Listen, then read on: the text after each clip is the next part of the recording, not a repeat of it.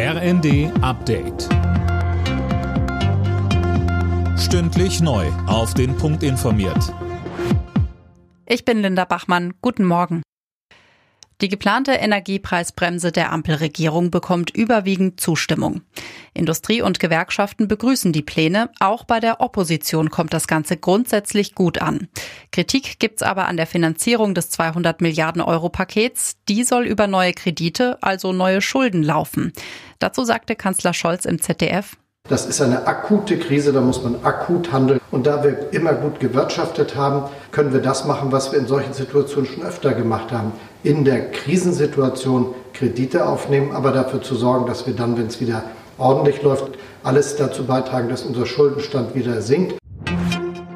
Russlands Staatschef Putin hat in der Nacht zwei weitere ukrainische Regionen als unabhängig anerkannt. Nach den dort inszenierten Referenten gelten Saporischia und Cherson für Russland nun als eigenständige Staaten. Sönke Röhling und heute Nachmittag soll schon der nächste Schritt folgen. Ja, um 14 Uhr unserer Zeit will Putin alle vier besetzten ukrainischen Regionen, also auch Luhansk und Donetsk, an die russische Föderation anschließen. Dazu hat der Kreml extra eine feierliche Zeremonie angesetzt. Wenn dann nächste Woche noch Duma und Föderationsrat zustimmen, ist die Annexion durch. Dann droht Putin, werde man Angriffe auf diese Gebiete als Angriffe auf russisches Staatsgebiet betrachten und mit allen Waffen zurückschlagen. Der Westen und die Ukraine haben allerdings schon angekündigt, Russlands Ansprüche auf die Gebiete niemals anzuerkennen. Der UN-Sicherheitsrat in New York befasst sich heute mit den Lecks an den Nord Stream Pipelines in der Ostsee.